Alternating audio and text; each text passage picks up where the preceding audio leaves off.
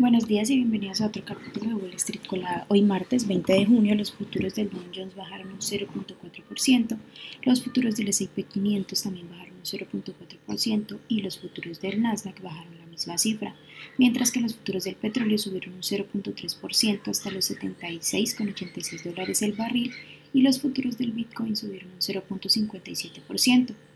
En las noticias de hoy, bueno, el S&P 500 y el Nasdaq están en una buena racha. El S&P 500 por su parte ha registrado cinco semanas consecutivas de ganancias, mientras que el Nasdaq lleva una racha de ocho semanas, algo que no pasaba desde noviembre del 2019, aunque la pausa de la subida de las tasas de interés por parte de la Reserva Federal puede haber elevado el ánimo entre los inversores, toda la expectativa está puesta a las pistas sobre los próximos pasos del Banco Central que darán varios oradores de la Fed durante toda la semana. En otras noticias económicas, el presidente Joe Biden afirmó que los lazos entre Estados Unidos y China van por un buen camino, eh, alabando los progresos realizados durante el viaje de dos días a Pekín del secretario de Estado Anthony Blinken, en un momento en que las tensiones geopolíticas están en aumento. Se espera que la compra de Figna por parte de Adobe, que cotiza con el ticker ADBE, por un valor de 20 mil millones de dólares en frente a una revisión profunda por parte de los reguladores antimonopolio europeos. Las acciones de la compañía bajaron un 1% en el primarque. Alibaba, que cotiza con el ticker BABA, reorganizó su cúpula directiva para emprender la reestructuración corporativa en seis unidades de negocio que se anunció semanas atrás. Uno de los cambios anunciados es que Daniel Sheng dejará el puesto de CEO y se centrará ahora en el segmento de la nube. Las acciones de la compañía bajaron un 2.5% en el pre-market tras el anuncio.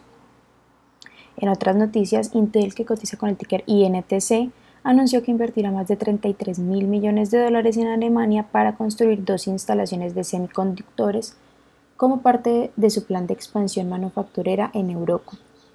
Las acciones de Carnival, que cotizan con el ticker CCL, subieron un 1.5% en el pre-market, impulsadas por las ganancias de la semana anterior.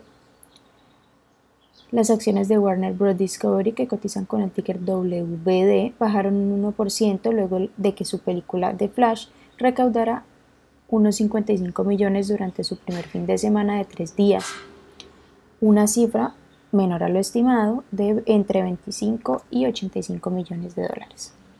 Las acciones que tenemos hoy con predicción bullish son EBET, que cotiza con el ticker EBET, ya ha subido más de un 91%, también Evelo Biosense, que cotiza con el ticker EVLO, y ha subido más de un 56%. Y Dice Therapeutics, que cotiza con el ticker DICE, y ha subido más de un 38%. Mientras que las acciones que tenemos con predicción bearish son Sorgaling Holdings, que cotiza con el ticker SRGA y ha bajado más de un 47%. Faraday Future, que cotiza con el ticker FFIE y ha bajado más de un 35% y Dragonfly Energy Holdings que cotiza con el ticker DFLI y ha bajado más de un 19%. Estas son las noticias que tenemos para hoy antes de que abra el mercado. Les recordamos que pueden encontrarnos en todas nuestras redes sociales como arroba Spanglish Trades y además visitar nuestra página web www.spanglishtrades.com para que no se pierdan ninguna noticia ni actualización del mundo de la bolsa de valores por supuesto, como siempre, les estamos compartiendo en español. Muchas gracias por acompañarnos y por escucharnos. Los esperamos mañana de nuevo en otro capítulo de Wall Street Colada.